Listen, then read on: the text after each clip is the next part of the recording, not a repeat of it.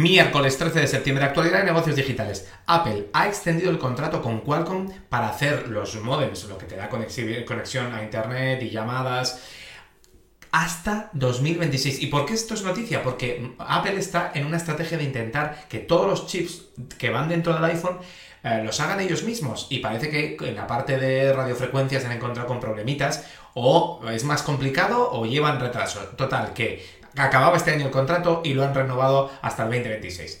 Microsoft lanzó la Surface Duo hace tres años. Bueno, pues ha dicho que ya no da eh, ningún tipo de soporte, es decir, que no hay actualizaciones de software ni de seguridad. No, vas a tener ningún soporte. Esto no te da nada de credibilidad para luego vender hardware. Esto es una de las cosas eh, críticas. Mm, lo lanzó hace tres años, con mucho lo has comprado hace dos años y medio y ya te van a dejar de funcionar las aplicaciones. WhatsApp ha lanzado una cosa que se llama Third Party Chats en beta para eh, cumplir con la nueva reglamentación de la Unión Europea a nivel de mm, privacidad, con la DMA, tengo que investigar bien porque en principio es eh, la capacidad de que otros hablen contigo, pero no hay mucha información al respecto.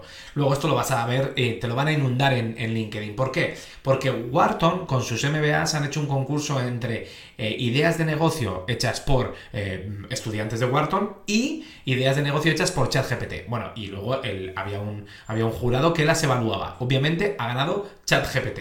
Aquí varias cosas. Uno, no ha habido un tercer equipo que sean estudiantes ayudados por ChatGPT, que es lo que va a pasar en el futuro para ver si eh, eran mejores que los otros dos equipos.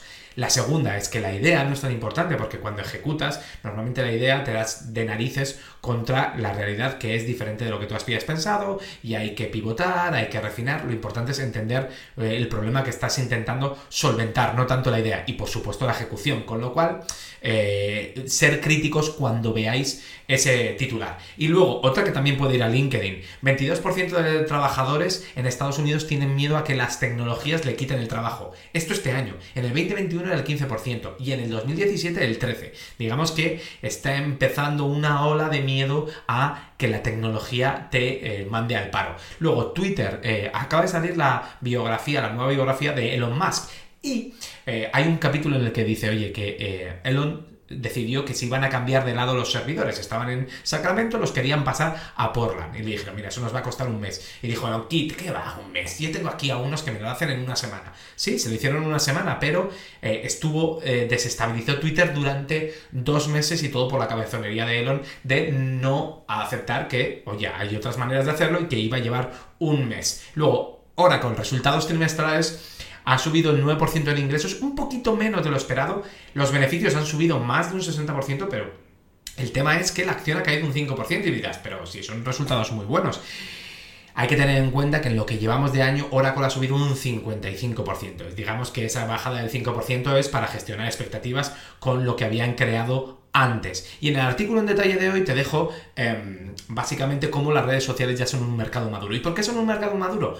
Te dejo una gráfica de cómo TikTok ha llegado a un volumen de ingresos brutal en casi no tiempo. ¿Por qué? Porque el producto ya, ya, ya está claro de cómo se hace la publicidad en redes sociales. Necesitas audiencia y, y que pase mucho tiempo. Una vez que tienes eso, boom, la monetización es directa. Y luego también te hago un análisis de cómo cada red social que sacaba una cosa nueva que tenía sentido, el resto la han ido copiando pues a veces muy rápido como el live audio y otras veces pues eh, como los mensajes solo de texto, pues que el año pasado TikTok e Instagram ya lo han, puesto como, como uh, opción. Es decir, que ahora todas las redes sociales son muy parecidas a nivel de funcionalidad y se puede monetizar muy rápido, con lo cual es un mercado maduro. Nos vemos mañana. Tienes toda esta información en la newsletter si lo quieres recibir en detalle cada día a las 5 de la mañana. Z. saludo.